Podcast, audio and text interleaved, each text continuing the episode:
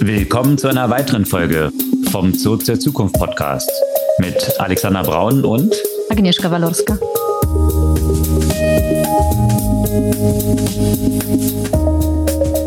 Was gab's Neues letzte Woche?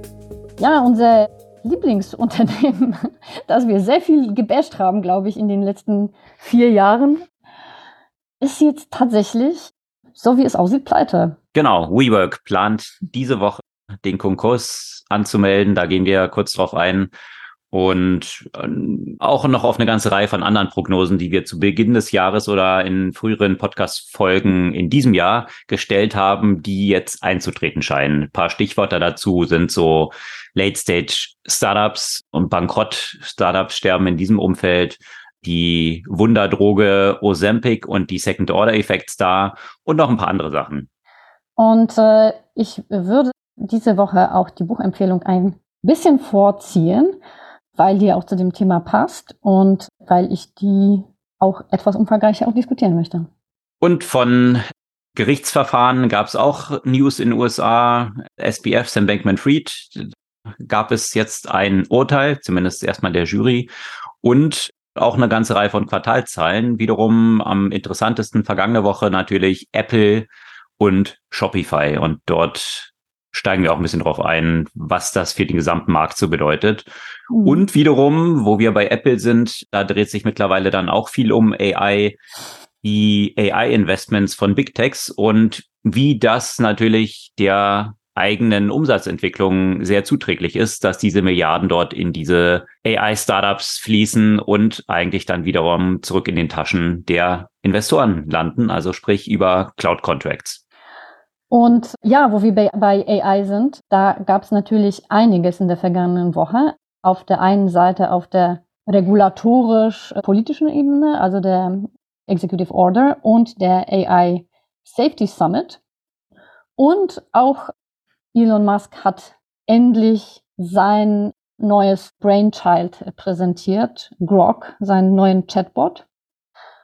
Und in dem Bereich Generative AI auch ein paar kleinere, in Anführungszeichen, Entwicklungen, die trotzdem spannend sind und die betreffen unter anderem die Beatles, dann die äh, Runway, also einen Videogenerator durch äh, Gen AI, Amazon mit KI-gestützten äh, Produktbildern und auch bei LinkedIn tut sich was.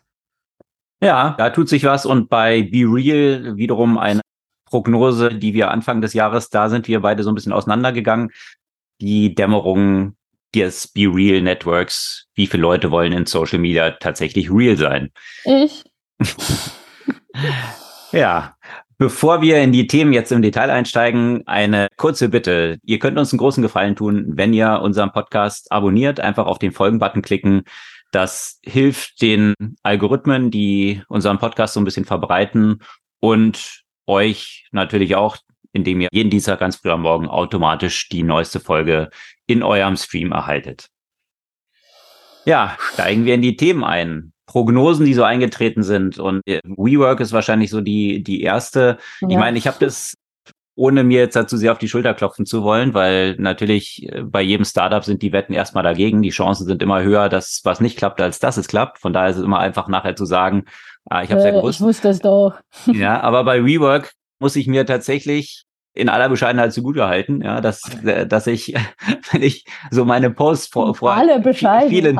Viel, viele Jahre anschaue, ja, ich meine, ich habe mich wirklich in dieser Manie, die damals existierte, ja, wo jedes Mal, wenn diese Zahlen rauskamen, wie viel Milliarden die wieder verbrannt haben, und zwar mhm. jedes Mal mehr Milliarden verbrannt haben, als sie Umsatz gemacht haben, wo du denkst, okay, also wie lange kann man das machen, um irgendwann noch auf den grünen Zweig zu bekommen? Und von Anfang an mich auch gefragt hatte, weil sie sich ja so als Tech-Startup verkauft haben, was oh, zum Geier ist Tech wenn ich jetzt einfach ja Offices aus, ausrolle und die, die haben dann gesagt, ja, aber wir haben so eine ganz krasse Automatisierung, wie dann diese Offices eingerichtet werden und dann irgendwie mhm. Measurement, wo die Leute sich aufhalten, wo sie so revolutionäre Sachen rausgefunden haben, dass die Leute lieber am Fenster sitzen.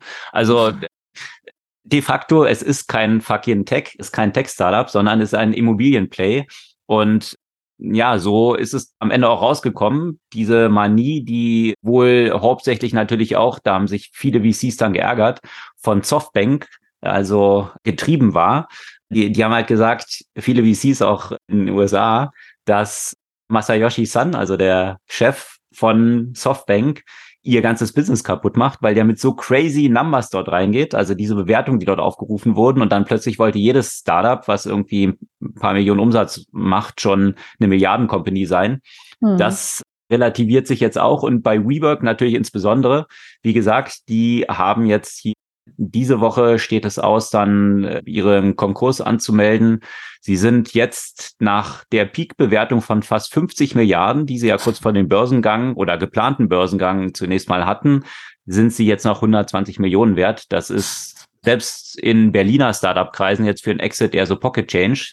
Da könnten viele der Startups, die hier exiten mit ihrer Kohle jetzt WeWork kaufen.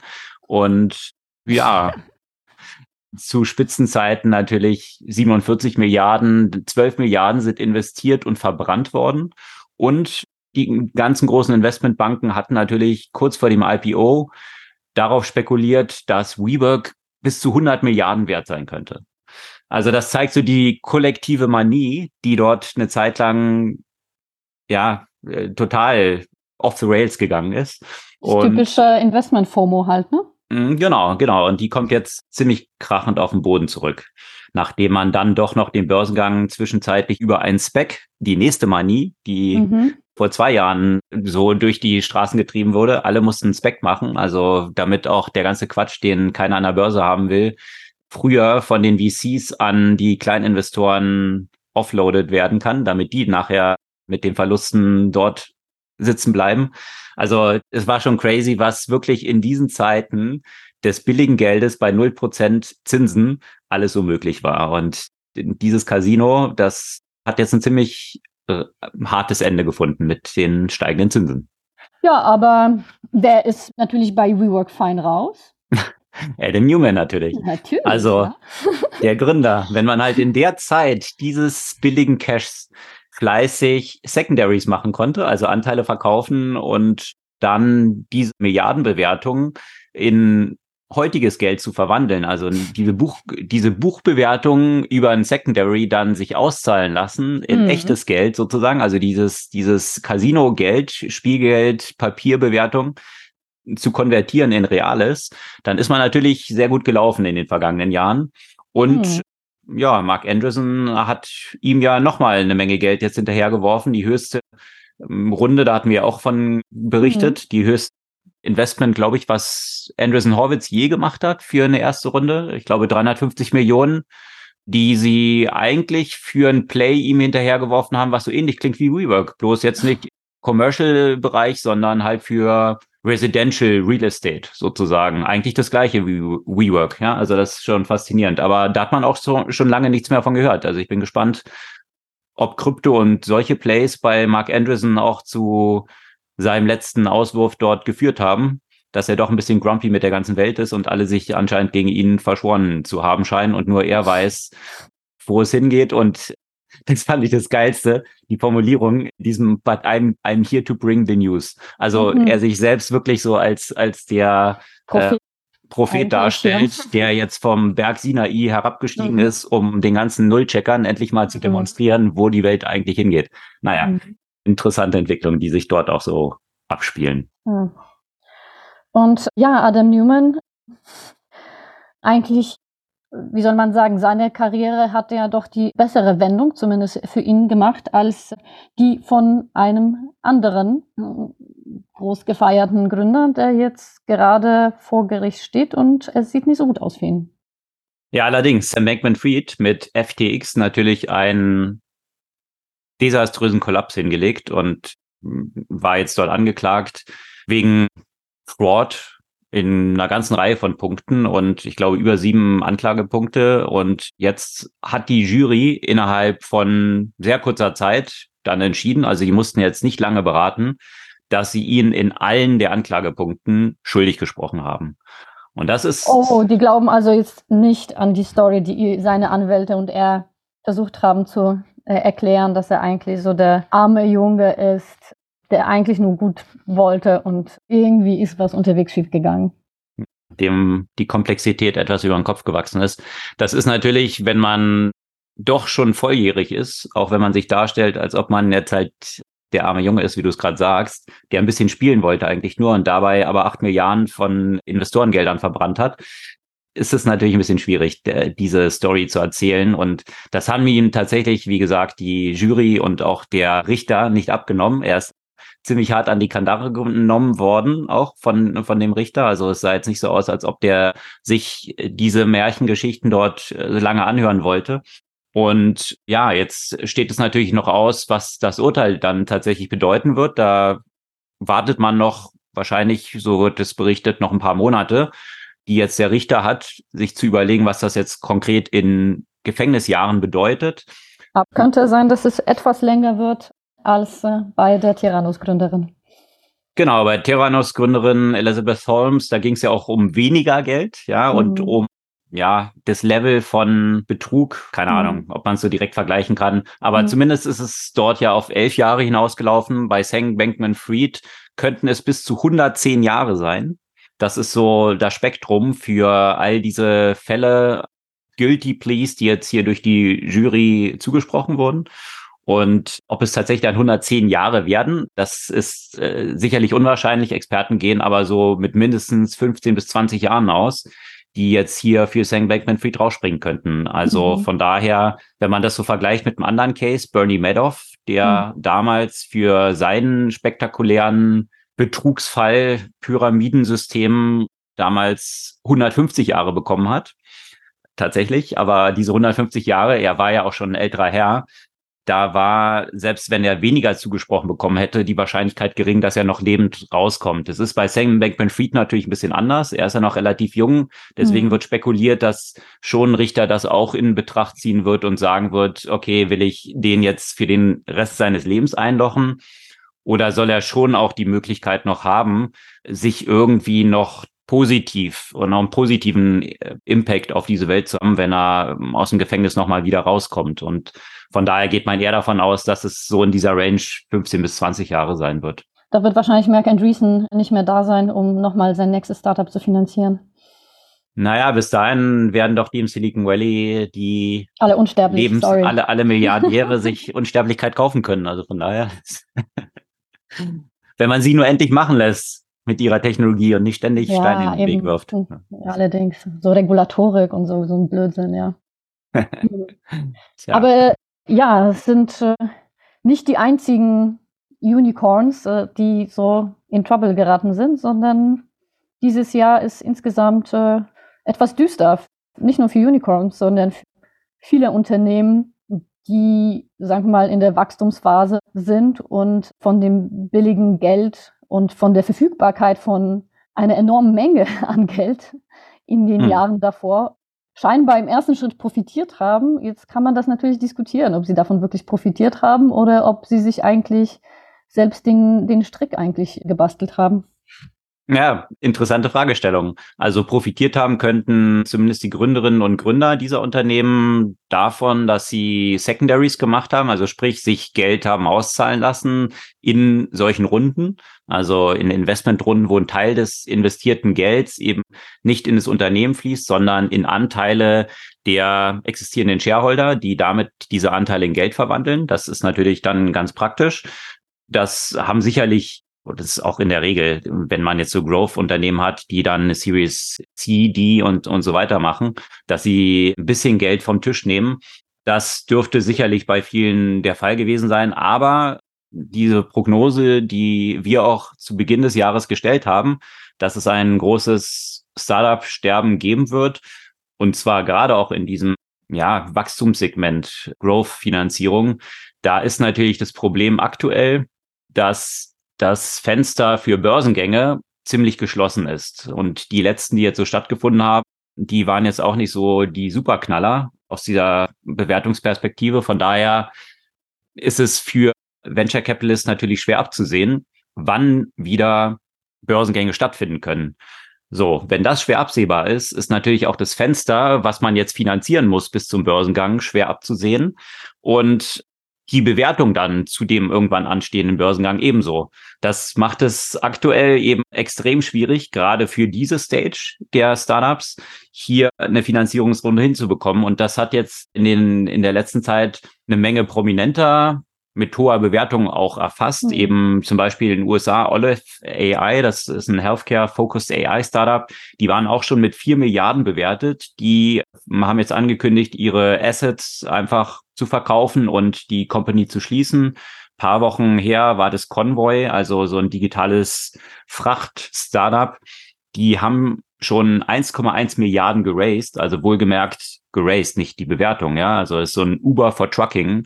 Da Jeff Bezos, Bill Gates, Mark Benioff und andere auch drin investiert, also durchaus prominent. Die hatten auch bekannt gegeben, ihr, ihren Geschäftsbetrieb einzustellen und ihre Technologie an Flexport zu verkaufen. Also das sind nur so ein paar prominente Fälle von, von großen Bewertungen. Und ich bin mal gespannt, wie es sich auf viele dieser Hype-Themen auswirkt von Startups. Also wenn ich jetzt nur die Stichwort nenne, Mobility, ja, so diese ganzen Tiers, dieser Welt mit Scooter, Rollern, also alles Unternehmen, die immer noch kräftig Geld verbrennen. Ich glaube, das ist halt der entscheidende Punkt halt, ne? Dass, dass auf einmal das Thema Geld verdienen irgendwie sexy wird. Absolut, absolut. Und da gibt's eben eine Reihe von Segmenten, die bis vor kurzem noch total hochgejubelt waren. Das ist dieses Mobility-Segment, mal gucken, wie es da weitergeht, dann auch mit Bolt und solchen Playern. Die ganzen Automobilhersteller sind ja eigentlich schon ausgestiegen aus dem Thema, mit, mit Ausnahme von, ja, nee, eigentlich alle. Also Sixt als Autovermieter ist natürlich noch in diesem Bereich dann unterwegs, aber ansonsten haben dort auch viele dieser klassischen Autovermieter ja auch das Ruder abgegeben und ja, mal schauen, wie es dort weitergeht. Natürlich auch das ganze Segment von Fast Delivery, wo sich dann wirklich die Frage stellt, ja, die verdienen auch kein Geld und es ist vielleicht ein Convenience, nur ein Convenience gewesen. Ja, ist es wirklich so ein Pain, ein echter Pain für jemand, dass man bereit ist, dafür zu zahlen? Oder war es einfach Convenience? Und ich glaube, viele dieser Segmente sind ja so ein Bequemlichkeitsfaktor, aber nicht einer, wo der Pain für die Zielgruppe groß genug ist, dass sie dafür wirklich eine große Zahlungsbereitschaft haben. Und das macht es natürlich dann schwierig, damit irgendwann mal Geld zu verdienen. Also ich bin gespannt, wie es dort auch so mit den ja, Flinks und Get-Ears dieser Welt weitergehen wird, abgesehen eben von den ganzen Rollern. Und ja, was gibt's noch für Segmente? Natürlich auch diese ganzen Amazon-Händleraufkäufer, die auch so geboomt haben eine Zeit lang, wo jeder diese Aggregatoren dort 40 Milliarden dort investieren wollte. Ja, gibt sicherlich noch eine Reihe Segmente, die in einer sehr hohen Bewertungsphase gut gelaufen sind und jetzt eine sehr fragwürdige Zukunft haben. Ja, und das bringt mich zu der etwas früheren Buchempfehlung, als die sonst in unserem Podcast stattfindet, weil ich glaube, ich selten in der letzten Zeit ein Buch gelesen habe, das mich so mitgenommen hat und so zum Reflektieren und Nachdenken gebracht hat. Und zwar heißt das Buch heißt das Buch Closing the Equity Gap, Creating Wealth and Fostering Justice in Startup Investment von Frida Caper Klein und Michelle Caper von Caper Capital. Und ja, sie investieren, man könnte sagen, es ist halt ein Impact Investor. Allerdings verwende ich ungerne eigentlich diesen Begriff, weil was hier so alles umläuft und sich Impact Investment nennt, hat damit häufig gar nichts zu tun. Wenn du dir die meisten sogenannten Impact-Investoren gerade in, in, in Deutschland und Europa anschaust, dann sind es fast ausschließlich Investment in irgendwelche Green Startups, die aber weitestgehend oder viele von denen eher greenwashed Startups sind, also wirklich greenwash, also wirklich green und mhm. sehr viele natürlich auch sehr stark Hype Hype getrieben. Ne? Also zig ESG-Startups, die in der letzten Zeit zum Beispiel an den Markt gekommen sind und so weiter. Und ich möchte das ist, das klingt jetzt natürlich so, so judgy, weil natürlich sind die Themen halt super, super essentiell und super wichtig. Es ist nur, dass ein Stück weit andere Themen ein bisschen untergehen. Und gerade das auch, was du gesagt hast, viele Startups, die in den letzten Jahren auch gegründet werden, sind halt stark eher ein Convenience-Faktor als etwas, das ein tatsächlich existierendes Problem lösen würde. Und äh, vor allem hängt das auch, welche Probleme gelöst werden, hängt stark auch damit zusammen, wer die Gründer sind und welche Probleme haben sie wirklich erlebt. Und wenn die Grundgesamtheit von Gründern weitestgehend uniform ist, dann gibt es ja auch wenig Variabilität in den Problemen, die von denen gelöst werden. Und darauf geht er auch sehr stark dieses Buch ein. Und ähm, das, das Ziel eben, das beschriebene Ziel zumindest in dem Buch, ich kenne mich jetzt zu wenig jetzt, müsste, müsste ich nochmal stärker in die Due Diligence reingehen von dem, wo wirklich Caper Capital investiert hat und nach welchen Kriterien. Aber ähm, was mir sehr gut gefallen ist, äh, ist die These, wir investieren in Gründerinnen und Gründern based on uh, distance traveled. Was heißt das? Das heißt, was musste diese Person erreichen? Also welchen Weg musste diese Person gehen, um überhaupt dahin zu kommen? Weil es wird häufig gerade Investment sehr meritokratisch dargestellt. Ne? Also jeder hat die gleichen Chancen, investieren einfach in die besten Ideen und keiner würde jetzt offen sagen, ich investiere nicht in Frauen, investiere nicht mit Menschen mit Migrationshintergrund oder investiere nicht mit Menschen, die aus dem Working Class kommen. Ich investiere nur in den letzten Hype, wo alle gerade investieren. Ohne Due Diligence zu machen, genau. zum Beispiel. Ja, also das sagt natürlich keiner. Und jeder glaubt, investiert nach, nach, nach bestem Wissen und Gewissen. Nur das hängt einfach sehr stark damit zu tun, wer am Entscheidungstisch sitzt. Und gleich und gleich gesellt sich halt, halt häufig gerne. Mhm. Und eben mit Distance Traveled heißt, ja, wenn man jetzt sagt, äh, das, ist eine rein, reine Meritokratie und jeder hat die gleichen Chancen, es ist de facto, als würdest du Leute zu einem 100-Meter-Lauf aufstellen. Nur die einen äh, kommen halt frisch ausgeschlafen und haben vorher noch nichts gemacht, so einen 100 Meter Lauf. Dann hast du andere, die vorher schon 400 Meter gelaufen sind. Dann hast du andere, die schon vorher 5000 Meter gelaufen sind. Und dann hast du vorher diejenigen, die schon Marathon laufen mussten, überhaupt dahin zu kommen. Und wie sollst du dann diesen 100 Meter Lauf dann tatsächlich bewerten? Und äh, in den USA ist es natürlich so, dass, dass, dass der Fokus gerade von Caper Capital sehr stark ist auf, hm, auf schwarze Gründerinnen und Gründer und auch Latinx-Gründerinnen und Gründer. Und ich habe mich gefragt, wie müsste sowas halt in, in, in Deutschland zum Beispiel halt aussehen, weil du siehst in Deutschland natürlich, du hast Investorinnen, Investoren, die gezielt in Frauen investieren. Aber wenn du dir anschaust, und das ist jetzt wertneutral, ja, also, aber was sind das für Menschen, die das dann tun? Und in welche Menschen investieren sie dann wiederum? Dann sind das zwar Frauen, aber die sind das sind Frauen, die genauso privilegiert sind wie die Männer, die in den VC-Fonds auch sonst sitzen. Und somit wird natürlich die Diversität extrem eingeschränkt dann wieder auf das Gender, auf die Gender-Perspektive.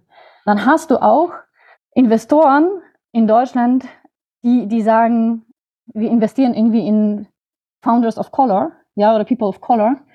Was in Deutschland wiederum ja auch leicht absurd ist, wenn du in schwarze Gründer investierst, äh, rein, weil die Proports im Vergleich zu USA natürlich deutlich geringer ist und du hast in Deutschland ganz andere Diversitätsthemen, hm, wie Menschen mit Migrationshintergrund aus dem türkischen Raum, aus dem arabischen Raum äh, oder auch, auch, auch aus, aus, aus Mittel- und Osteuropa.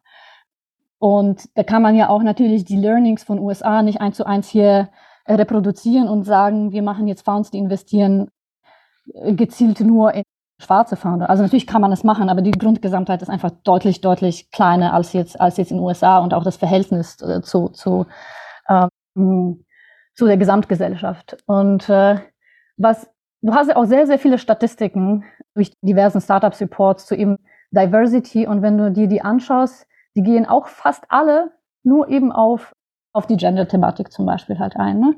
Ich würde echt extrem gerne gerade in Deutschland die Statistik sehen, wie viele Leute kommen zum Beispiel aus, aus, aus, aus armen Verhältnissen. Wie viele Leute kommen aus Haushalten, hm, wo die Eltern zum Beispiel nicht studiert haben. Wie viele Leute haben zum Beispiel auch selbst nicht studiert.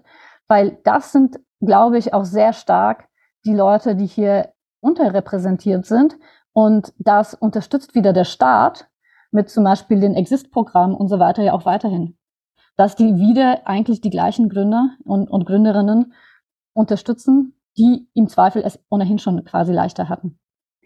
Und ich würde mir echt wünschen, dass es in Deutschland, in Europa stärker auch, auch diese These auch, auch fortgeführt wird und dass es auch mal Investorinnen, Investoren gibt, die, die, die, die dieser These eben dieses Distance Traveled repräsentieren bei der Auswahl der Gründer und Gründerinnen, weil ich glaube, dass dadurch auch sehr viel äh, unterrepräsentierte Leute die Chance hätten, auch Finanzierung zu bekommen und dass andere Probleme auch finanziert wären als die, die typischerweise jetzt super judgy jetzt ausgedrückt von, der, von den Christians von der WHU quasi gegründet werden. Mhm.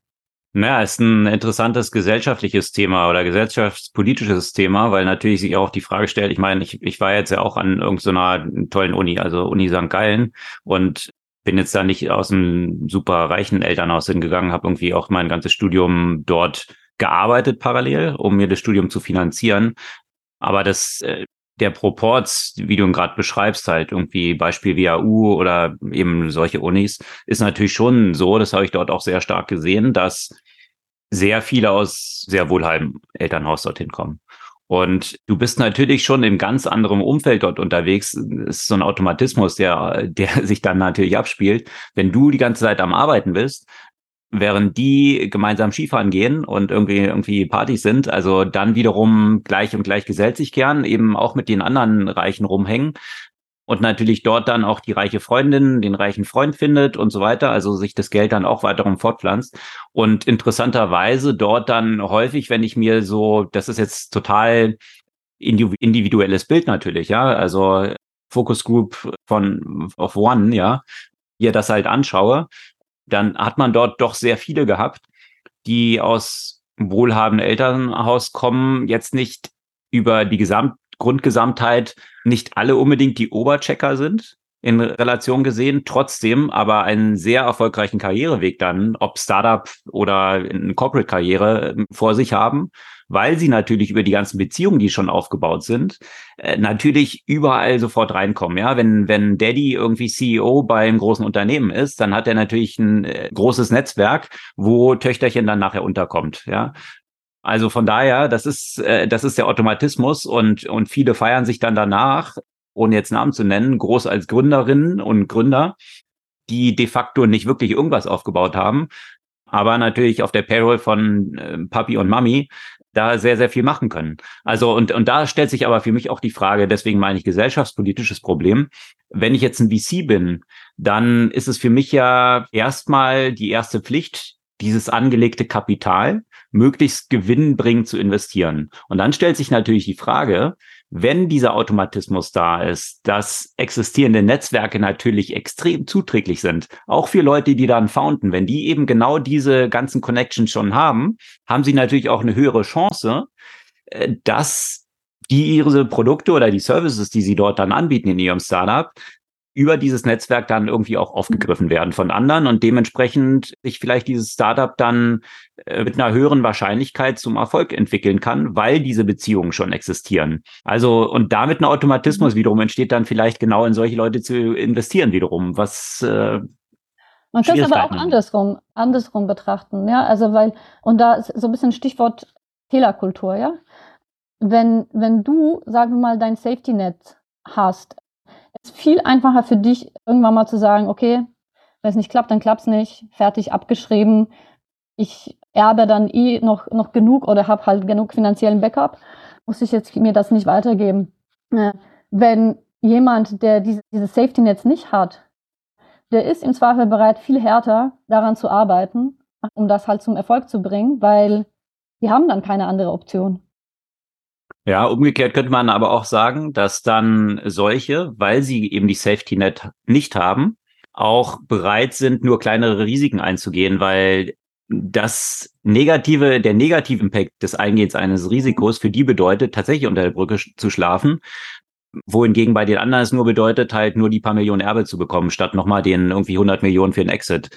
Also von daher die Fallhöhe auch relativ gesehen vom Schmerz, der mit da verbunden ist, wesentlich höher ist. Und teilweise musst du ja hohe Risiken eingehen, um dann halt einen Outside outsized Return zu haben, so, ne? Also das ist dann wiederum, könnte auch sich in diese andere Richtung dann auswirken.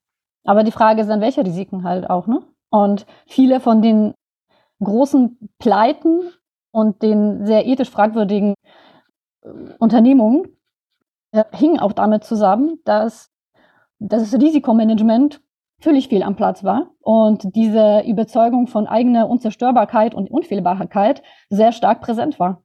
Ja, aber für die meisten VCs sind wiederum diese prominenten Pleiten, die du jetzt gerade erwähnst, äh, das geringere Risiko für sie im Fund.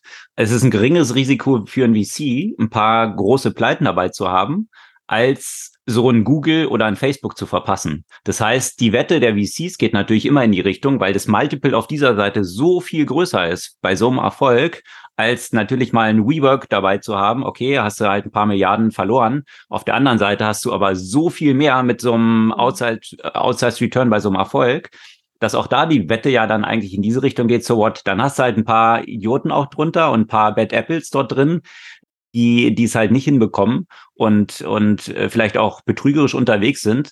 Äh, das ist dann so part of the game oder ein bisschen das das die Chips oder das Geld, was du halt bezahlen musst, um an dem Spiel teilzuhaben, um dann outsized Returns zu erzielen auf der anderen Seite. Ne? Also das, das Problem ist, dass du natürlich sehr schlecht das Ganze in Zahlen auch belegen kannst, weil du einfach so überproportional die anderen Gründer hast, so dass du jetzt nicht sagen könntest, wie viel Mehrwert würden quasi die anderen, die anderen Typen von Gründern tatsächlich reinbringen. Und ich meine, die, die, die Caper Capital macht das jetzt auch nicht aus Charity, ja, sondern bei denen ist ja auch das Thema Gewinnmaximierung plus Impact-Maximierung halt, halt ein gemeinsames Thema. Das ist jetzt, da geht es jetzt mhm. nicht darum, irgendwelchen Leuten, nur weil sie bestimmten Diversity-Kriterien entsprechen, Geld zu geben, sondern eben auch mal vielleicht, äh, und das finde ich auch so der, den sprengenden Punkt, diese Leute bringen halt, lösen halt im Zweifel Probleme, von denen, zu denen die anderen halt keinen Zugang haben, weil sie das natürlich nicht als Problem halt betrachten. Und äh, somit maximierst du ja auch das Feld von bestimmten Problemen, die du angehen kannst und kannst, hast somit ja auch eine große Chance für ein 10x oder was weiß ich, für X Gewinn, weil nicht 50 andere Startups das gleiche Problem halt angehen. Ja, also ich würde es Ihnen auf jeden Fall wünschen, dass Sie erfolgreich sind, weil da bin ich absolut auf deiner Seite, dass hier eine ganz andere Form der Diversifizität reinkommen müsste und alle davon profitieren könnten, gar keine Frage. Ich bin mal gespannt, wie es sich dann tatsächlich, wenn man diese, diese Fund Returns vergleicht, also ohne mhm. jetzt dort eine voreingenommene Meinung zuzuhaben, weil das würde mich mal interessieren, wie dann äh, das in der Fond, in, in der Fondsentwicklung, was den Return dann angeht, sich ausmalen wird. Ja, das auf jeden Fall die Buchempfehlung, die damit auch verbunden ist, Closing the Equity Gap, Creating Wealth and Fostering Justice in Startup Investing. Und es wird bestimmt wieder irgendjemanden geben, der uns linke Gerede jetzt unter, unterstellen wird, vor allem mir. Echt? Warum? Warum? Was, was hat das mit links zu tun? Naja, weil die Meritokratie quasi anzweifle und äh, der Meinung bin, dass Diversität auch ein, ein Wert ist und deswegen eine an, andere Art von Finanzierung auch mal notwendig ist, gerade bei den Leuten, die unterrepräsentiert ist. Das wurde ja auch schon ein paar Mal hier als äh, linkes Gesabbel hm. oder naja. so. Aber das Interessante, und, und da, da können wir, sind wir eigentlich gleich wieder bei Mike Anderson. Wenn man bei den Verfechtern der Meritokratie mal genauer hinschaut, die sind ja auch in der Regel dafür, gerade aus dem Grund der Meritokratie, dass auf keiner, auf keinen Fall Steuern möglich sein sollten und schon gar nicht auf Vermögen, was vererbt wird. Also wie schnell über eine Generation eine Meritokratie beim Feudalismus eigentlich landet, wo es eben nichts mehr mit Meritokratie, sonst müssten die ja sagen, okay, Meritokratie wer, mein Kind kommt auf die Welt, ich habe ein paar Milliarden, ja, nun schau mal, ob du es irgendwie hinbekommst. Du kriegst nichts davon, weil du musst ja on Merits irgendwie vorankommen. Alles andere wäre dann, dann steht die Meritokratie doch wieder Kopf, wenn ich sage, okay, ähm, aber Steuern nicht, es muss alles vererbt werden, dann ist man halt im Gegenteil angelangt. Also von daher ist, ist es. Weil er offenbar die Grundprinzipien des, des Libertären ja nicht verstanden hat, also zumindest in dem Originaldenken, weil wenn man jetzt so zu Nozick und anderen früheren libertären Denker zurückkehrt, die waren ja für eine hundertprozentige Erbschaftssteuer, weil, weil sie ja, also ne, das würde das Problem ja auch nicht lösen im Zweifel, weil ja viel mehr als die, die Erbschaft was du vorher mitbekommen, mit, mitgegeben bekommst. Aber mhm. weil das, das in dieser Vorstellung war ja das einzige was wirklich den gleichen Start und gleiche Chancen herstellen kann. Hm. Ja, weitreichende Themen, die damit im Zusammenhang stehen. Ja, das war der philosophische Ausflug. In die gesellschaftspolitischen Themen, ja. Zurück zu denjenigen, die wahrscheinlich auch über Vererbung eine ganze Menge Vermögen übertragen, nämlich große Unternehmen, CEOs dieser Unternehmen und natürlich auch Gründer. Und zwar gab es dort Quartalzahlen vergangene Woche. Apple, Tim Cook mittlerweile als angestellter Manager, ja auch schon Milliardär. Und noch interessant Shopify, hier Tobi Lüttke aus Deutschland, der ja das wertvollste kanadische Unternehmen aufgebaut hat mit Shopify. Beide haben Quartalzahlen abgeliefert. Bei Apple hatten wir ja in der Podcast-Folge vergangene Woche schon so ein bisschen spekuliert, in welche Richtung das gehen könnte. Meine Prognose war, dass Tim Cook trotz schwieriger Rahmenbedingungen, Stichwort China und iPhones, wahrscheinlich das doch irgendwie wieder so hindrehen wird, dass es positiv ist, weil Apple ja doch immer positiv überrascht. Und tatsächlich war es dann auch so, Apple hat ja Zahlen, sagen wir mal, von Umsatz so in Richtung der Erwartungen abgelegt, was mittlerweile ja geschrumpfte Umsätze sind im Vergleich zum äh, Vorjahr. Aber das wurde auch schon so ein bisschen erwartet. Die iPhone-Verkäufe, die laufen eben nicht so gut. Da gibt es ja mit China auch Probleme. Da ist der Wettbewerb höher geworden, Regulierung, lauter solche Themen. Also das ist, ist etwas problematisch. Und ein echtes Sorgenkind ist die ganze Mac-Familie. Das läuft nicht gut. Und Apple hat dann trotz dieser Rückgänge im Umsatz aber wiederum eine Steigerung des Gewinns verkünden können. Also was wiederum natürlich der positive Ausblick wiederum war und nochmal demonstriert, wie gut Apple in der Lage ist, solche Ergebnisse dann auch zu managen. Also einerseits auf die Gewinne spielt natürlich das ganze Servicegeschäft eine große Rolle, weil die Services am wachsen sind und hier ist die Marge natürlich noch mal höher als bei irgendwie Hardware-Produkten und natürlich auch Management von Steuerabgaben und solchen Geschichten. Das äh, kann so ein großer multinationaler Konzern, wenn es ein professionelles Finanzmanagement ist, natürlich auch ganz gut machen. Und das hat Apple auch ziemlich stark betrieben. Wiederum im letzten Quartal so dass man doch eben zu ja, Rekordgewinnen dann eigentlich wiederum gekommen ist. Also bei Umsatzrückgang den Gewinn nochmal zu steigern. Also von daher, die Aktie ist erst so ein bisschen eingeknickt, weil der Ausblick ein bisschen verhalten war, was jetzt das letzte Quartal angeht, das Weihnachtsquartal. Das hat mit den allgemeinen ökonomischen Entwicklungen, gerade Rezessionen, ob man in diese Richtung abdriftet, ja zu tun. Also von daher erst ein bisschen eingeknickt, die Aktie dann aber gestiegen. Bei Shopify sah das ein bisschen anders aus. Die haben jetzt wirklich eine Kehrtwende hinbekommen. E-Commerce hat ja sehr gelitten im letzten Jahr.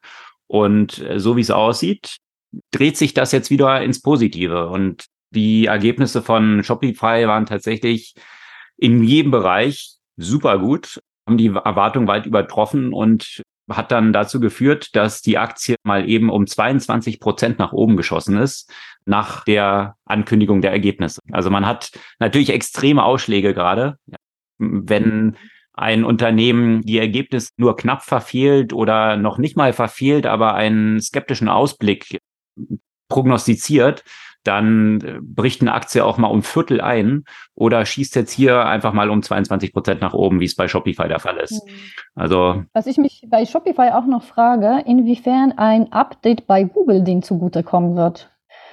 Google hat nämlich bei den Shopping-Features eine, eine neue Entwicklung vorgestellt. Und zwar zeigen sie bei den Ergebnissen, ob das ein Small Business ist und im Zweifel eben Käufe von so kleinen, kleinen Merchants zu ermöglichen. Und viele von den kleinen Merchants nutzen zum Beispiel äh, Shopify. Und ich frage mich, ob das nicht auch eine positive Entwicklung sein wird für, für, für dieses Unternehmen. Hm. Ja, ich frage mich aber, ob jetzt aus Konsumentenperspektive kaufst du lieber bei einem kleinen Merchant ein, weil es ein kleiner Merchant ist, oder jetzt im Vergleich dazu einfach mal genommen Amazon, wo du äh, einen großen Player hast, wo du weißt, morgen ist das Produkt da, ich kann es problemlos zurückgeben. Also die ganze Convenience, die so ein Amazon als so ein Riesenplayer, ob man Amazon jetzt liebt oder nicht, das mal weggelassen. Aber nur aus dieser Convenience-Perspektive betrachtet, steht für mich das höher oder steht es, dass ich jetzt irgendwie einen kleinen Merchant unterstütze höher? in meiner Entscheidung? Naja, je, nach, ja, ja, je nachdem, wie du entscheidest. Ne? Also ich versuche halt tatsächlich seit, seit einer Weile Amazon sehr zu reduzieren. Und bei einigen Sachen würde ich sagen, ja, ich würde es vorziehen, bei einem kleineren Merchants einzukaufen. Aber du nutzt auch BeReal. Also von daher, ich glaube, dass. Ja, ich nutze aber auch BeReal, ja. ich glaube, das ist ein Segment, was durchaus existiert. Meine Hypothese ist aber, dass im Massenmarkt die Leute auf Convenience setzen und, und nicht, oh, ich kann jetzt irgendwie einen kleinen Merchant unterstützen. Also wäre jetzt also so, so schön, wie es wäre. Aber ich, ich glaube nicht so dran, dass es im Massenmarkt so funktioniert.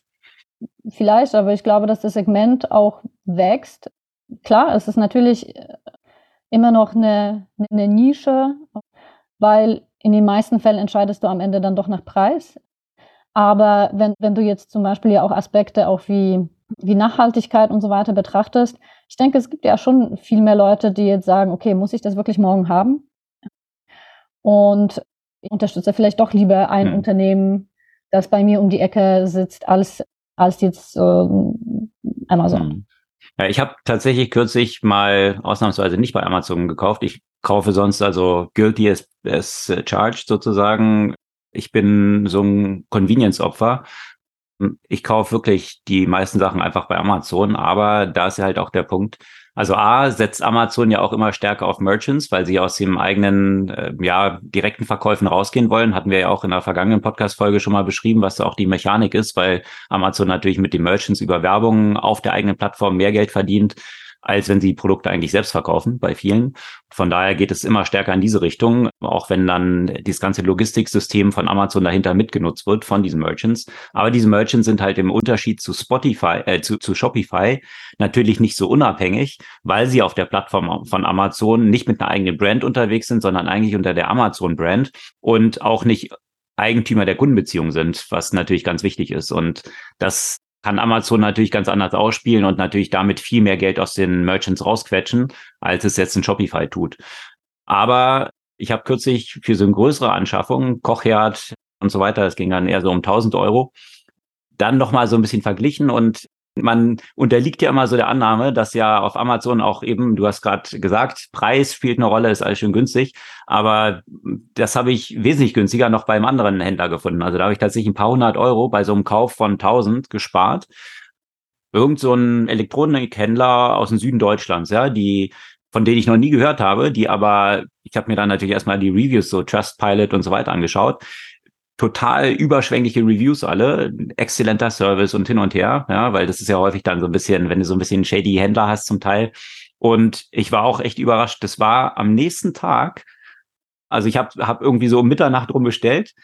Das ist noch am Morgen um 7 Uhr habe ich schon die Bestätigung, dass es versandt wurde, bekommen. Ja? Also die müssen auch ihre ganze Logistik und Warehousing ganz gut im Griff haben dahinter. Dafür, dass ich noch nie von denen gehört habe. Und war ein Tag später was da. Ja, und noch ein paar hundert Euro gespart gegenüber Amazon. Also faszinierend. Es lohnt sich schon ab und zu zu vergleichen, muss man wirklich sagen. Ich höre dich nicht. Mikro ist zu. Sorry. Zu, zu dem Thema äh, Pricing bei Amazon und ob das dann immer so viel günstiger ist.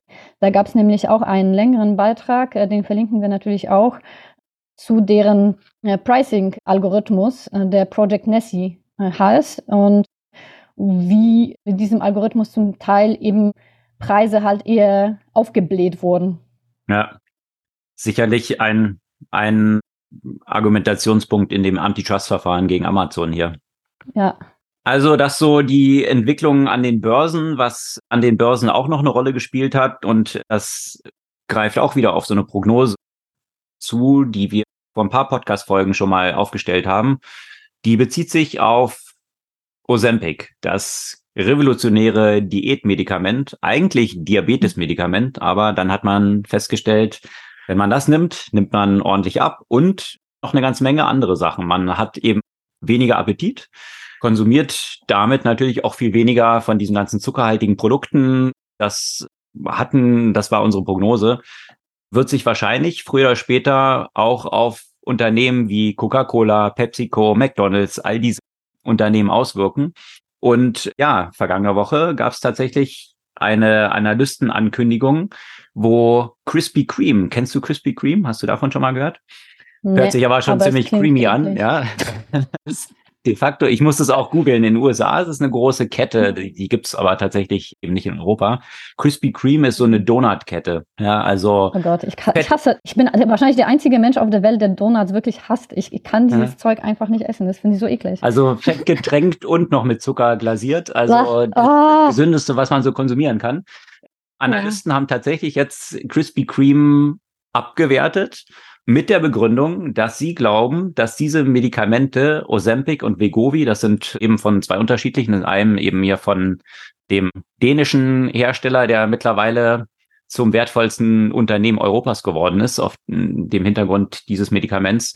Ja, das Novo Nordisk, Novo Nordisk ja, sich darauf auswirken wird, was die Umsätze dieser Unternehmen sein werden, weil die zurückgehen werden. Und ich meine, da kann man jetzt die ganze Kette durchgehen. Im ersten Schritt, also dieses Second-Order-Effekts von solchen Entwicklungen, viele haben wir schon genannt, eben PepsiCo, äh, Coca-Cola, also all diese Merchants, die einem eigentlich Zucker möglichst komprimiert verkaufen, um Leute abhängig zu machen. So muss man es eigentlich darstellen. Das ist eigentlich mhm. der Existenzzweck dieses Unternehmens. Ich finde es absolut an der Zeit, wenn man sich anschaut, wie die Übergewichtigkeit in den USA, nicht nur in den USA, aber dort insbesondere ist, ja, welche Auswirkungen das aufs Gesundheitssystem hat, welche Kosten dadurch entstehen. Und dann hat man vor ein paar Jahren immer diese Tabakindustrie am Pranger gehabt, aber all diese Merchants of Death, die Merchants of Death über Zucker sind, sind bislang ziemlich ungeschoren davon gekommen. Und ich finde es gut, dass es jetzt mal äh, letztendlich dann über den Markt wiederum Jetzt im ersten Schritt noch nicht über Verfahren. Ich glaube, die können auch noch kommen und sollten auch kommen. Über Gerichtsverfahren, dann jetzt über den Markt, dass der Bedarf oder die Nachfrage nach solchen Produkten zurückgeht, weil es jetzt Medikamente gibt, die ja das Suchtverhalten dadurch reduzieren, auf dass, dass hier eine Abwertung dieser Unternehmen stattfindet. Krispy Kreme ist jetzt so ein erster Player, man wird sehen, wie sich das für andere Unternehmen auswirkt. Also diese Aktien äh, von lauter solchen Unternehmen jetzt in so ein Basket zu tun und zu shorten oder nicht, dass hier irgendwelche Handlungsempfehlungen gegeben werden, aber äh, das ist durchaus, kann mir gut vorstellen, dass, dass wenn die ein paar Prozent an Umsatz verlieren, dann wird sich das massiv auf den Aktienkurs auswirken. Und das finde ich schon faszinierend, dass so ein, zwei Medikamente, die jetzt hier auf den Markt gekommen sind, so einen Impact haben können. Und wie man jetzt ja auch sieht, anscheinend eben auch das Craving nach Alkohol reduzieren. Also kann man sich den nächsten Basket von Unternehmen anschauen, die dort eine Rolle spielen. McDonald's, weiterer Player und natürlich auch Tabak. Anscheinend geht hier auch das Craving zurück. Also schon, ich bin mal gespannt, ob man dann irgendwann doch nochmal irgendwelche negativen Auswirkungen dieser Medikamente feststellen wird, weil bisher klingt es ja wirklich als so eine ne? Allround Wonder Drug, die, die dort existiert, die alles besser macht. Aber natürlich auch eine Menge kostet. 10.000 Euro im Jahr dorthin legen zu müssen. Mhm. Interessant ist auch, was die einer der größten Pockets ist von Kunden dieser Medikamente. Kannst du raten, welche Demografie bisher, soziodemografisch? Naja, es, es sind ja sicherlich eher wohlhabendere Leute. Exakt. Äh, Exakt. Natürlich, wer kann sich das sonst leisten? Ja. New York, also, Upper East Side. Ja, auch persönlich einige Leute, die das ja. äh, nutzen. Von daher. Bei dem Hintergrund der, des Preises des Medikaments eben Klar. sind es in der Regel jetzt gerade Leute, die es nicht am dringendsten bräuchten, aber die gern mal zehn Pfund vielleicht weniger drauf hätten. Also so Upper East Side New York ist ein ziemlich mhm. große Pocket, wo das kräftig gekauft wird und da ähnlich wie Nvidia man mit der Produktion gar nicht nachkommt, das wiederum mhm. eigentlich von dem verfügbaren Medikamenten, also den, den Leuten, die eigentlich den dringlichsten Bedarf haben, dann abträglich ist. Ja. Mhm. Ich bin mhm. gespannt, das dürfte sich ja auch für die, ähm, ja, für Versicherungsunternehmen kräftig auswirken, was Gesundheitskosten, all diese Themen angeht. Und die, die, die nächsten Second-Order-Effects, also die ersten haben wir ja gerade diskutiert, liegen auf der Hand. Jetzt geht aber auch schon der Kurs von einzelnen Dialysesystemherstellern nach unten, weil ja, klar, wenn, wenn ich hier weniger Diabetes dann habe, dann im nächsten Schritt muss ich auch weniger von diesen Geräten verkaufen, weil weniger Dialyse notwendig ist. Also das, das finde ich schon immer spannend, wie solche Sachen sich dann auch auswirken können. Und was Vergleichbares haben wir in der Automobilindustrie vergangene Woche, wo wir ja die News weitergegeben haben, dass Cruise, also von General Motors, die Self-Driving Startup in den USA jetzt in Betrieb einstellen muss erstmal, ähm, weil ihm die Lizenz entzogen wurde, weil eine Person unter nicht mal durch Cruise selber, sondern durch einen, einen anderen Fahrer wurde halt angefahren und ist unter ein Cruise-Auto gefallen und dort mitgeschleift worden. Wenn man sich überlegt, wie viele Leute durch von Menschen gefahrene Autos im Jahr in den USA ums Leben kommen, sind sage und schreibe 110 pro Tag. Also das wurde trotzdem noch nicht verboten. Aber wenn dann durch Self-Driving jemand unter die Räder kommt, dann ist hier natürlich die Reaktion ein bisschen andere. Die Second-Order-Effekte davon könnten aber auch wiederum sein, da gibt es auch interessante Prognosen, dass dann wesentlich weniger Unfälle eben natürlich auftreten und die Konsequenz davon, dass es zu wenig Organspender geben wird, wenn sich Self-Driving wirklich durchsetzt. Also dann ist das nächste Problem, das, was durch das Eliminieren eines Problems entsteht. Naja, aber vielleicht braucht man dann ja auch wesentlich weniger, wenn man die gesundheitlichen Probleme mit den Medikamenten Novo Nordisk und, ja. und vielleicht wird das der Ansporn sein. Ich meine, man arbeitet ja auch jetzt schon an, an stark an künstlichen Organen und vielleicht kommt das dann irgendwann mal. Mhm. Aber nochmal eben zu diesem Wunderdrug, ne, wie, da ist natürlich ja auch die Frage, äh, gerade angesichts des Preises und somit den demografischen Merkmal, du hast ja ohnehin jetzt schon das Problem in den USA, dass es vor allem die ärmeren Leute sind, die, die, die, die, die wirklich übergewichtig sind.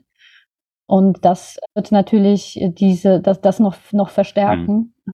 und, sagen wir mal, arme Menschen noch offensichtlicher kennzeichnen. Ja, und die, die Dimension, die nochmal darüber liegt, was wiederum interessantes Phänomen vom Kapitalismus und Consumerism ist, dass man jetzt eigentlich Geld dafür bezahlt, um weniger zu konsumieren. Also sprich, mhm. ich, ich kann meinen Konsum dadurch reduzieren von diesen ganzen eben Produkten, indem ich ein anderes Produkt kaufe, was dann dazu führt, dass ich weniger konsumiere, aber dafür konsumiere ich und so weiter. Also unterm Strich gebe ich dann vielleicht als Konsument doch noch mehr aus, weil ich halt mehr für dieses mhm. Medikament zahle. Also in jedem Fall Consumerism wins, würde ich sagen. Naja, und Consumerism ist ja selten verbunden mit mit nur Lebensmitteln, ne? Also. Nee, schon klar, schon klar, aber was mein Gesamtbasket ist, meine Ausgaben dann, ja. Also fließt jetzt halt ja. in ein anderes Unternehmen. Ja, aber wo das Geld noch so hinfließt, ist auch im Tech-Umfeld, was Tech-Investments angeht. Da gab es ja von sämtlichen Big Tech-Playern, die auch ihre Cloud-Plattformen betreiben, also Amazon zuletzt mit Anthropic hatten wir ja vergangene Woche nochmal erwähnt, zwei Milliarden, glaube ich, ne, die die ja wieder investieren wollten. Mhm. Zuvor hatte Google auch schon in, in Anthropic mehrere Milliarden investiert. Der Vorreiter dieser ganzen Welle ist natürlich Microsoft gewesen, die damals in der ersten Runde eine Milliarde in OpenAI investiert haben, dann nochmal zehn Milliarden. Also hier sind sämtliche großen Tech-Player dabei, natürlich viel Geld in diese aussichtsreichsten AI-Player zu investieren. Und das Interessante daran ist wiederum, da gab es einen längeren Artikel vergangene Woche im Wall Street Journal, der so ein paar Punkte bestätigt hat, die ich mich auch schon gefragt habe, weil die Hauptausgabe dieser AI-Unternehmen sind natürlich dann wiederum Cloud-Contracts. Ja, also entweder sie kaufen sich selbst direkt bei Nvidia die teuren Chips, wenn sie da überhaupt rankommen, oder und in der Regel eine Kombination. Sie nutzen natürlich die Cloud-Services für das Betreiben dieser ganzen Modelle. Also OpenAI ist dann natürlich, Investment kam von Microsoft, an die Azure Cloud von Microsoft gebunden. Google, ja, Investment in Anthropic, dann haben sie natürlich auf die Google Cloud gesetzt. Jetzt hat Amazon investiert. Jetzt haben sie gesagt, ja, jetzt ist die Amazon Cloud irgendwie das Coolste. Also was hinter den Kulissen stattfindet, ist natürlich, dass eigentlich diese Investments zum größten Teil, also wenn ich jetzt irgendwie diese zwei Milliarden als Amazon zum Beispiel investiere, wieder zurückfließen in meine Koffer an andere Stelle als Umsatz. Ja, also ich habe Geld in der Kasse liegen, was ich, weil ich ja am Geld drucken bin, als so ein Big Tech Player irgendwie auch nicht so richtig verwenden kann. Ich kann jetzt Aktienrückkäufe machen, ja, zum Beispiel, und damit das Geld an die Investoren so ein bisschen wiederum ausschütten könnte es direkt ausschütten, aber das ist aus steuerlicher Perspektive nicht so vorteilhaft, ja, weil die muss ich versteuern. Wenn ich die Aktienkurs nach oben treibe über Rückkäufe, ist es natürlich für die Anleger besser. Also wird das in der Regel gemacht. Oder, das ist jetzt natürlich noch besser, ich kann zusätzlichen Umsatz eigentlich darüber kaufen, weil wenn ich dieses Investment tätige, der Umsatz, den ich darüber dann erzeuge, weil das Geld wiederum in meinen Cloud-Umsätze fließt, ein Vielfaches ist, also ein Umsatz zum Beispiel bei Microsoft ist das Umsatzmultiple gerade so bei 12. Das heißt, ein Dollar Umsatz wird über die Bewertung des Unternehmens mit 12 Dollar bewertet. Ja, also von da ist natürlich attraktiv, 10 Milliarden dort reinzustecken und man konnte in den Quartalsergebnissen von Microsoft tatsächlich auch sehen, da hat sich das Wachstum der Azure Cloud ja auch beschleunigt und zwar jetzt auf 29 Prozent Wachstum.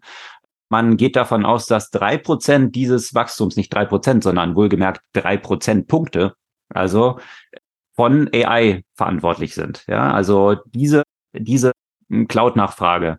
Und das ist natürlich maßgeblich, ja. Dann kann ich gerne 10 Milliarden investieren. Das in meiner Bilanz sind es ja keine Kosten, sondern ich habe dann Investitionsposten, krieg auf der anderen Seite aber das als zusätzlichen Umsatz rein. Das ist natürlich äh, ja ähm, ganz ganz nette Methode. Und da gibt es jetzt tatsächlich schon Diskussionen darum, ob das so aus Accounting-Perspektive eigentlich fair ist, was dort betrieben wird, ob die das eigentlich so machen dürfen, weil äh, sich Umsätze dazu zu kaufen, ja, sich halt so die Frage stellt, ja, wie, wie müsste sowas dann eigentlich bewertet werden? Und deswegen haben hier die Einzelnen schon zurückgerudert, haben halt gesagt, nein, nein, wir haben separate Teams natürlich, also so ein bisschen wie Chinese Walls wiederum, weil die einen müssen entscheiden, ob sie Investments tätigen und da ist nur der Return von diesem Investment spielt da eine Rolle und das andere ist halt die Cloud Division. Die sprechen natürlich nicht miteinander und hat keiner eine Ahnung davon, was die anderen machen. Ja, klar. Aber so ist aktuell die Diskussion, die da so stattfindet. Aber natürlich für die Big Techs gibt es ja eigentlich nur Upsides. Also die erste Upside ist der Umsatz, der mit Multiple dann natürlich in Börsenkurs fließt. Also von daher schon mal super, ohne wirklich Kosten damit zu haben. Und dann habe ich natürlich die Investmentposition. Wenn sich diese AI-Startups natürlich jetzt auch weiter nach oben entwickeln, dann habe ich auf der Seite der Bilanz auch noch einen Zuwachs. Ja. Also das erklärt auch so ein bisschen, warum so viele Milliarden natürlich von diesen Big Techs auch reinfließen und warum auch viele VCs mittlerweile so ein bisschen genervt sind, weil das, was vielleicht vor ein paar Monaten noch Softbank war, die die ganzen Valuations nach oben getrieben haben und zig Milliarden investiert haben, sind jetzt so ein bisschen die Big Techs geworden, weil viele dieser VCs können halt nicht mal einfach so fünf Milliarden, sechs Milliarden, zehn Milliarden investieren. So groß sind die Funds wiederum nicht. Also machen hier gerade in diesem AI-Play die ganzen Big Techs den VCs so diesen Preis streitig, ja. Und die VCs kommen da gar nicht so richtig in viele dieser Deals rein. Ja, und zum Thema AI und auch Gen AI gab es ja noch eine Reihe von anderen News in der vergangenen Woche, die wir jetzt auch nochmal schnell äh, angehen müssen. Angefangen mit den regulatorischen Themen. Einerseits spezifisch in den USA und andererseits weltweit, obwohl das jetzt regulatorisch zu nennen wäre vielleicht ein bisschen too much, äh, aber zumindest äh, auf politischer Ebene diverse Deklarationen. Ja, und in den USA sogar ein bisschen mehr als nur eine Deklaration, mhm. sondern tatsächlich dort ist ein Executive Order von Joe Biden jetzt verabschiedet worden zum Thema AI, die auch heiß diskutiert wurde, weil die Frage ist, ist es eigentlich jetzt die Aufgabe vom Präsidenten, also von der Exekutive, hier äh, Vorgaben zu machen? Oder ist es nicht was, was ja über das Repräsentantenhaus, also auch über die Legislative eigentlich dann erfolgen muss? Also da, da gibt's noch Diskussionen drumherum, aber das war ein sehr, sehr umfassendes, können wir jetzt nicht im Detail hier alle Punkte durchgehen, eine sehr, sehr umfassende Executive Order zu, zum Thema AI. Wir posten natürlich einen Link dazu, äh, zu dem Zusammenfa zu der Zusammenfassung der dort betrachteten Punkte in den Shownotes des Podcasts. Da könnt ihr selber nochmal nachlesen. Aber hm, das hat natürlich auch so eine Diskussion nochmal angestrengt, auch um dieses Thema, ist es dann Regulatory Capture, was dort eigentlich stattfindet? Also sprich, führt diese Regulierung, und das ist so hm, der ja, Vorwurf von Jan LeCun, der ja der AI-Chef von Meta ist. Meta wohlgemerkt setzt ja mehr so auf OpenAI, deswegen gibt es natürlich auch einen Grund, weswegen er jetzt da so argumentiert. Also er sagt, dass die. Du meinst auf Open Source? Äh, ja, genau. Sorry, nicht äh, nicht OpenAI natürlich. OpenAI was anderes. Exakt auf Open Source setzt. Also sprich, können halt kleinere Player, die Open Source auch rangehen, können sie dann überhaupt mithalten, wenn man jetzt die Messlatte für Regulierung zu hoch setzt? Also sprich, haben die ganzen Big Techs, die wir jetzt gerade so betrachtet haben, auch ein Interesse dran, die ganze Zeit rumzulaufen und zu sagen, wie gefährlich AI ist, reguliert uns bitte, mhm. reguliert uns bitte, ist total gefährlich, die Welt geht unter. um dann durch die Hintertür über Regulierung dazu zu, zu führen, dass andere Wettbewerber gar nicht mehr diese ganzen Regulierungen erfüllen können und sie als diese First Mover und Big Tech Player, die natürlich viel Geld haben, diese Regulierungen, ja, das ist dann halt Cost of Doing Business for them. Aber andere kommen dann nicht mehr rein. Also das ist so das zweischneidige Schwert dieser Regulierung in diesem Umfeld natürlich auch. Ja, und in dieser Hinsicht war es natürlich interessant, die Äußerung zum Beispiel von, von Robert Habeck im Kontext von dem AI Safety Summit, der ja dafür plädiert hat, eben nicht die Technologie zu regulieren, sondern die Nutzungskontexte. Und das ist ja eigentlich das, was wir ja auch schon ein paar Mal diskutiert ja. haben. Das ist Technologie pauschal hier zu regulieren. Wahrscheinlich äh, A, schwer, schwer durchsetzbar und B, nicht so unbedingt sehr zielführend. Und viel stärker soll es darum gehen, zu identifizieren, in welchen Kontexten welche Sicherheitsanforderungen an die Technologie notwendig sein sollten, wo, wo braucht es eben ein Human in the Loop, in welchem Kontext und so weiter. Und das finde ich ehrlich gesagt eher so die sinnvollere Perspektive, die auch irgendwie zukunftssicherer ist. Ja, absolut, absolut, dass man sich halt die Bereiche, die man ja eh schon reguliert, also ob das irgendwie im Health-Bereich ist, ob das Energy, da gibt's ja Finanzmärkte, lauter solche Themen, mhm. Äh, da kann man sich ja, genau, da kann man sich ja die gesamten Sachen entleihen, eigentlich aus schon existierender Regulierung, wo man sagt, äh, es gibt bestimmte Branchen, die Hochrisiko sind und da ist der Kontext dann oder der Einsatz von AI dann auch entsprechend zu betrachten, aber nicht aus der hm. Technologieperspektive, dass man grundsätzlich AI dort für alles betrachtet und entsprechend reguliert. Ja, und eben, vergangene Woche gab es ja diesen AI Safety Summit in Bletchley Park. Ich denke, das war irgendwie dem Rishi Sunak gar nicht so schlecht gelungen, da so viele Vertreter sowohl der Regierung als auch der Wissenschaft und natürlich den großen Tech-Companies zusammenzubringen und ähm, in der Diskussion und auch bestimmte Ergebnisse äh, dieser Diskussion zum Thema AI zusammenzubringen.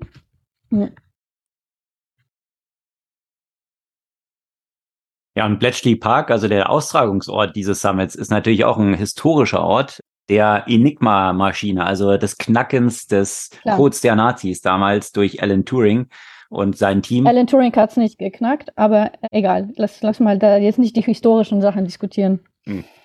Sondern? Kannst du mich ja, kannst du mich ja erhellen.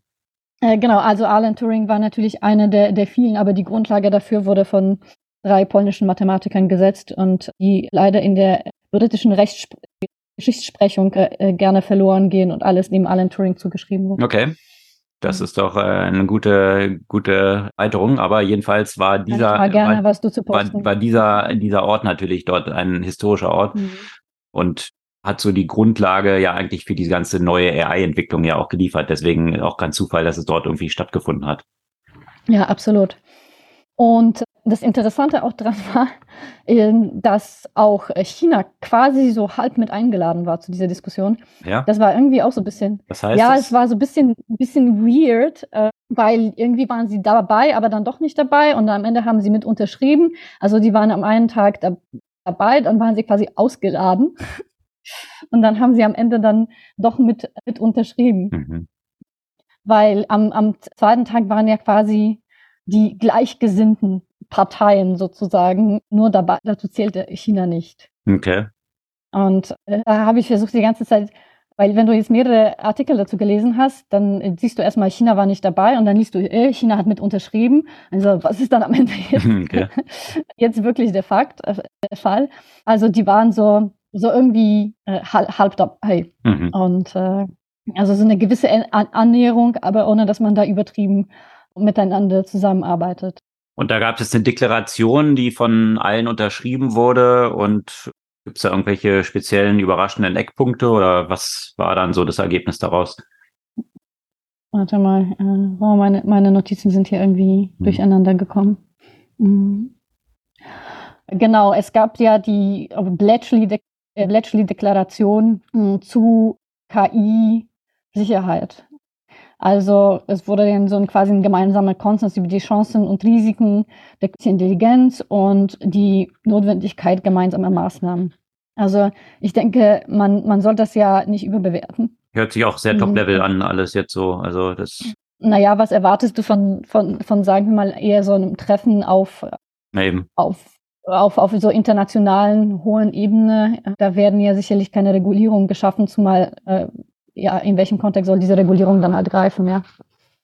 Ja, ja, schon gut, aber das, das ist ja auch in etwa das, was man vorher dann auch schon wusste, oder? Also hm, das. Äh das ist ja häufig bei solchen Treffen. Trotzdem ist es sicherlich nicht verkehrt, dass, dass ein, ein, ein internationaler Dialog und zwar von Regierung, von Unternehmen und von der Wissenschaft ja auch gemeinsam geführt wird. Und es zeigt natürlich auch schon eine gewisse Notwendigkeit und eben auch interessant, dass eben auch China irgendwie auch mit dabei ist, weil das, das Thema irgendwie lokal zu lösen, ist wahrscheinlich mhm. etwas schwierig und nicht zielführend. Also gerade wenn wir in diesem Risikenbereich uns befinden und wenn wir ja über die äh, sicherheitsrelevanten Fragen oder militärischen Fragen äh, zum Thema äh, AI diskutieren. Mhm.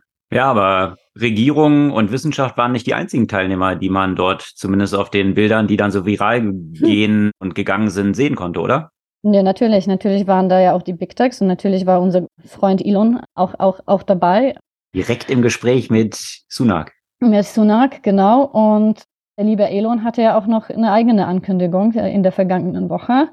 Und zwar, äh, gut, also dass, dass, dass er an eigenen äh, Language Model arbeitet äh, mit äh, XAI war ja auch schon länger bewusst und jetzt am Wochenende hat er Grog, ein Chatbot mit rebellischer Ader, okay. äh, angekündigt. Und man kann sich ja auch schon vorstellen, was das für eine rebellische äh, Ader sein wird. Das sieht man ja auch schon in, in der äh, Erklärung, dass wir, glaube ich, so eine ver vergleichbare rebellische Ader erwarten können, wie wir die ja schon auf Twitter sehen. Ja, was auch damit zusammenhängen kann, was er auch groß angekündigt hat, dass Grog im Unterschied zu den anderen Modellen, die jetzt von Twitter natürlich ausgeschlossen werden oder von X zum Abziehen der Trainingsdaten, hier natürlich auf den ganzen Konversationen von Twitter aufbauen kann fürs Training. Ich bin mal gespannt, ob man da. Das wird schön. ja, ich bin mal gespannt, ob man auch, also ob man die gesamten Trainingsdaten von Twitter vor der Übernahme von Elon Musk nehmen könnte und dann mal schauen, was, was für ein Bot rauskommt. Und jetzt die Trainingsdaten nach der Übernahme und der Konversation, in welche Richtung die gegangen sind.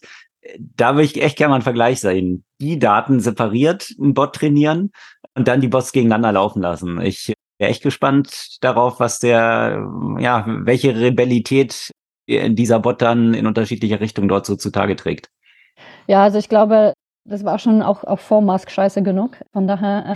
Äh, ja. Und dann dieses, also klar, nicht ganz so schlimm, aber es gab ja doch schon, schon quasi ein paar Versuche, äh, Bots äh, in, auf, auf Twitter-Konversationen zu, zu trainieren. Und da haben sich ja ganz schöne Nazis draus entwickelt. Hm. Aber klar, wie heißt er nochmal? Wie hieß er nochmal? Tai, glaube ich, der von Microsoft damals sehr, sehr schnell abgestellt wurde. Hm. Aber. Sieht ja, ihr auf also, Twitter? Ich glaube, das basierte dann tatsächlich auf, auf, auf Twitter-Konversationen, okay. ja. Aber genau. Da äh, kann man sich ja auch vorstellen mit der Ankündigung von, von Elon, dass es ein weitestgehend unzensiertes und Free Speech basiertes Modell natürlich äh, sein wird, äh, wie er im Vergleich zu den anderen Modellen aus, aussehen wird. Und äh, ich bin ja gespannt. Ich werde es sicherlich testen. Bin ich auch gespannt. Elon Musk war ja dann, hat seinen Besuch da in Großbritannien natürlich auch mit einem Besuch hier in Grünheide bei Berlin verbunden im Tesla-Werk. Mhm. Eine Freundin von mir hat jetzt kürzlich angefangen, für Tesla zu arbeiten dort tatsächlich. Oh, was? Und mhm. ja, da war ein großes Town Hall, ne, war gar nicht so angekündigt. Das ist natürlich alles so mit äh, Security und hin und her. Ja. Es wurde nur angekündigt, dass sie Freitag alle im Office sein sollen und da ist mhm. Elon dann dort auch gelaufen. Und sie war überrascht, wie groß er tatsächlich ist. Also er ist direkt hinter ihrem, hinter ihrem Desk dann vorbeigelaufen. Also er muss ja echt ziemlich groß sein, immer umringt jetzt von sage und schreibe sechs Bodyguards, muss ich mir vorstellen. Wow. Mit sechs Bodyguards läuft er durch die Company. Also äh, das ist ja mehr als als in Deutschland äh, jeder hochrangige Politiker. Ja. ja, vielleicht ist das der Grund, weswegen er nicht ins Bergheim gekommen ist. Wahrscheinlich, ja. Die sollen alle mit? Nee. Okay. Du kommst rein, aber die anderen nicht. genau. genau. Ja, aber in dem Bereich Gen AI gab es noch so ein paar andere, vielleicht äh, kleinere Sachen, können wir auch alles verlinken, die, die durchaus auch, auch spannend waren. Und hm, unter anderem der neue alte Song von Beatles, das durch künstliche Intelligenz ermöglicht wurde, basierend eben auf alten äh, Aufnahmen, konnte ja auch John Lennon mit dabei sein. Dann Runway. Kennst du schon, kennst du Runway? Hast du schon mal ausprobiert? Nee, ausprobiert habe ich es noch nicht. Okay. Das ist eine, eine App, die eben Video durch ein AI generiert. Das war früher so, dass das auf Video basierend war, das erste Modell. Das heißt, du konntest ja ein Video hochladen und dann wurde das dann entsprechend basierend auf Textprompts editiert. Jetzt kannst du ein Bild hochladen und daraus wird ein, wird ein Video generiert oder du kannst es auch mit einem Textprompt generieren. Das hat schon sehr spannend, hat natürlich schon noch, noch klare hm, Probleme. Also zum Beispiel habe ich ein Bild von mir beim Bouldern äh, hochgeladen und das ist ja nur ein paar Sekunden Videoausschnitt und in diesen paar, paar Sekunden wurde ich sehr schnell zu einem sehr muskulösen Mann transformiert. Ich kann das dann, ich kann den Link dazu ja auch posten. Ich poste das Video dann auf Twitter. Und äh, genau, und äh, auch die Videos aus dem hm, Textprompts, die, die tun sich ja schwierig mit, mit einigen Prompts, aber trotzdem ist es natürlich super spannend, was da jetzt möglich ist. Ansonsten auch, äh, auch eine Neuigkeit im Kontext von Gen, Gen AI in der vergangenen Woche kommt von Amazon und zwar hm, kannst du jetzt bei Amazon als, als Händler, über die Händler haben wir ja schon vorher gesprochen, äh, die Bilder eben auch mit Hilfe von äh, Generative AI editieren. Das heißt, äh, du kannst zum Beispiel ein, ja, einfach ein, ein Foto von deinem Produkt mit einem neutralen Hintergrund irgendwo hin platzieren, dass der Kontext ja quasi dazu passt. Also weiß ich nicht, wenn du einen Toaster hast, dann kannst du das in die Küche packen. Wenn du ein Fahrrad hast, dann kannst du das irgendwo. Also das ist so schöne, dass so schöne Lifestyle die Bilder daraus werden, was davor so ein Exakt. langweiliges einfach Produkt mit weißem Hintergrund gewesen wäre oder irgendwas. Exakt, ja. Und da äh, frage ich mich natürlich bei dem ganzen Spam, der, der bei Amazon da ist, ob das nicht noch mehr, weil manchmal konnte man das ja so ein bisschen dadurch unterscheiden, dass die Bilder, wo, wo vielleicht ein bisschen mehr Zeit, Geld, Aufwand reingeflossen ist in die Bilder und die Produktbeschreibung, häufig eher von seriösen Mer Merchants kamen. Ja, guter und, Punkt. Äh, dann kam, hattest du so die ganzen billigen. Hat man das Trashy schon am Bild erkannt, sozusagen, was Exakt. dann so eher so ein zwielichtiger Händler sein könnte oder so. Und ja. jetzt sieht jeder Alibaba-China-Händler mit irgendeinem Kram dann plötzlich super schick aus, potenziell. Also es kann ja so und so gehen, ne? weil auf der anderen Seite kannst du sagen, ey, es ermöglicht ja auch jungen Companies, die vielleicht ein cooles Produkt haben, aber nicht so viel Marketinggeld, äh, die Produkte irgendwie nett zu positionieren. Aber ja, es ist wie gesagt sehr zweischneidig das Schwert. Und genau. Aber da braucht man nicht mal Prompts für jetzt, ne? Also das für, für diese Erstellung dieser Bilder. Also das finde ich eine interessante nächste Iteration, die wir jetzt halt sehen. In der ersten Iteration haben halt alle sämtliche Chat, Chat-basierten, weil ChatGPT das irgendwie so vorgegeben hatte, dass es irgendwie das dominante Design war, ist in alle Produkte jetzt so ein Chat-Interface angeflanscht worden. Da haben wir aber aus der User Experience-Perspektive damals ja schon diskutiert. Mhm. Wird Prompt Engineering tatsächlich jetzt so ein, ein Trend sein, der anhält und, und diese, diese Skills wirklich was sein, was worin man sich in Anführungsstrichen ausbilden sollte? Oder wird es zunehmend hinter irgendwelchen Reglern verschwinden und im UI-Kontext ganz anders gehandhabt werden? Und ich denke, aktuell sehen wir in vielen Entwicklungen so diese zweite Stufe von, wie User Experience dann auch funktionieren kann. Aber die zweite Stufe ist nur deswegen möglich, weil im Hintergrund eben die Prompt Engineers arbeiten. Ja, gut, aber das muss ja dann nicht mehr jeder End-User selbst machen. Das ist der Punkt. Nee, nee, ja. aber deswegen, ja, das ist, war ja auch nie, also das war eigentlich, das ist eigentlich das Spannende am Prompt Engineering, dass, dass eben, um das den Nutzer zugänglich zu machen, brauchst du halt wirklich die guten Prompt Engineers, die, die das Produkt so ermöglichen. Hm. Also dass da plus die äh, Anzahl äh, der Leute, die das dann halt machen, also ist ist halt ein geringerer. Das, das, ist halt der Punkt. Also für einen Massenmarkt brauchst du jetzt nicht unbedingt Prompt Engineer sein, sondern natürlich würden Prompt Engineers für die Companies, die dann solche Produkte, um solche Interfaces zu ermöglichen, erforderlich genau. sein. Ne? Auf der anderen Seite muss man sagen, dadurch, dass man, wenn man die Prompt Engineer Skills hat, kann man ja eigentlich eine ganze Menge Geld sparen, weil du brauchst nicht für jeden Scheiß ein separates Produkt, der dir das schon vorgepromptet äh, gibt, sondern du promptest dir das selber. Schon klar, also, wenn, aber so kann man's, ja. könnte man es in vielen Bereichen, ja, auch SEO, ja. you name it. Okay. Wenn du all das weißt, kannst du auch eine Menge Geld sparen, bloß ja, viel, vieles für die, für den Massenmarkt besser hinter irgendwelchen Reglern und Schiebe, ja. äh, Knöpfen zu, zu, verstecken sozusagen, damit es ja. auch massenmarkttauglich ist. Ne? Gar keine Frage, ja. Genau, und das letzte, was ich, also ich meine, es gab ja noch natürlich zig andere Sachen, aber das letzte, was ich hier nochmal auf meiner Agenda habe von der vergangenen Woche, ist auch noch LinkedIn. Hm. Und zwar LinkedIn setzt ja eh schon die ganze Zeit auf, auf AI. Ich meine, LinkedIn ist ja auch Microsoft, ne? gehört ja alles quasi zusammen. Mhm. Und auch wenn LinkedIn darauf nicht setzen würde, setzen die Nutzerinnen und Nutzer eh schon lang, längst äh, darauf. Da sieht man natürlich in den LinkedIn-Posts, die wirklich noch generischer geworden sind, als, als die ohnehin schon waren. Und es ist ja auch so geil, weil wenn du dir LinkedIn-Post ja auch schon äh, generieren lässt, zum Beispiel auch von, von ChatGPT, fängt er auch schon fast immer an mit uh, We are thrilled to announce. das irgendwie You're thrilled to announce my humbling experience. Ja, exactly. Also, also alle, alle sind thrilled to announce. Und letztens habe ich auch noch. Und humble. Und humble. I'm humble sind sie. I'm thrilled to share this video. It's like, my God, wie, also ich meine, okay, lass uns da jetzt nicht, es ist, ist einfach faszinierend.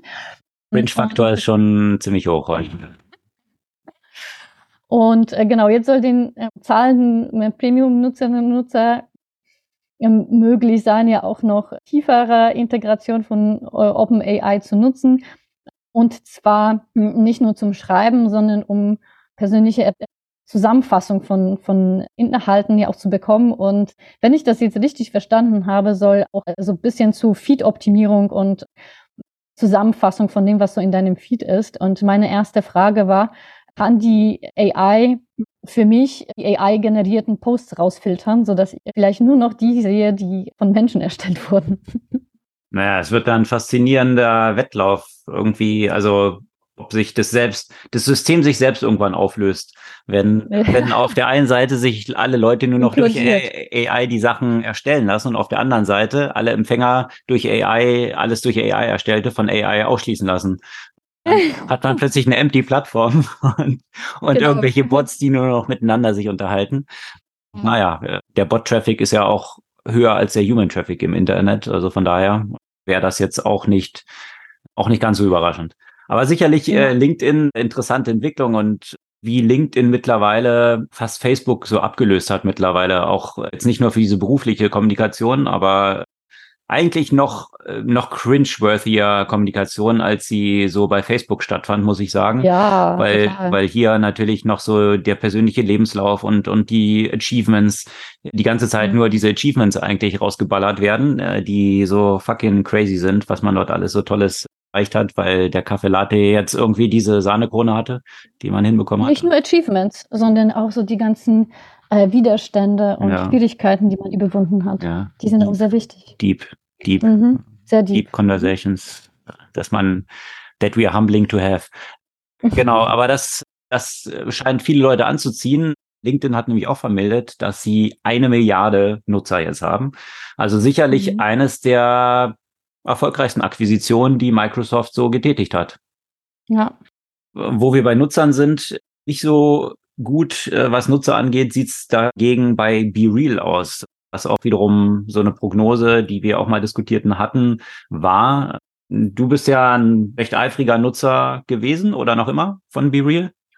Ich nutze es immer noch. Also so irgendwie ist es das nutzen alle introvertierte Freunde von mir. Vielleicht nochmal ganz kurz für alle, die BeReal nicht kennen. BeReal ist eine App, die ja mit der Prämisse angetreten ist, dieses glattgebügelte, was man bei Instagram hat, weil jeder sich irgendwie ganz toll darstellt und man ist am Beach und alles ist irgendwie mit zig Filtern nochmal überlegt, damit alle super toll aussehen und man nur die geilsten Experiences von morgens bis abends hat.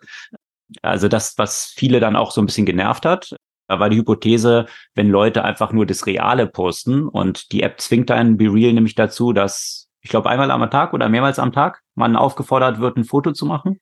Naja, eigentlich einmal am Tag, aber dann haben sie das ja auch noch mal ein bisschen, um das Engagement zu erhöhen. Wenn du dann wirklich pünktlich zu Anforderung, Aufforderung gepostet hast, dann kannst du ja auch später noch zwei weitere Bilder posten.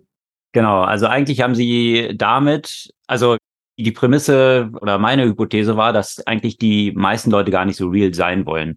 Also man, man sagt halt immer, oh, alles muss more real sein, aber am Ende des Tages wollen sich die Leute halt doch möglichst toll darstellen gegenüber der Öffentlichkeit. Das zeigt ja auch schon allein, zeigen solche Umfragen, dass, dass der wünschenswerteste Beruf Influencer ist mittlerweile bei Generation Z.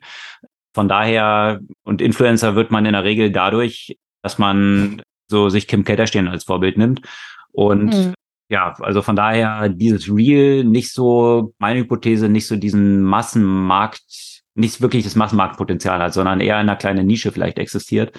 Und die ist ein französisches Startup, was im vergangenen Jahr eben sehr durch die Decke ging und also als die nächste Hoffnung gefeiert wurde. De facto sieht man jetzt, dass die Daily Users über 60 Prozent zurückgegangen sind vom Peak. Also von den 15 Millionen, die es im Oktober 22 waren, sind es jetzt im März 23 nur noch 6 Millionen.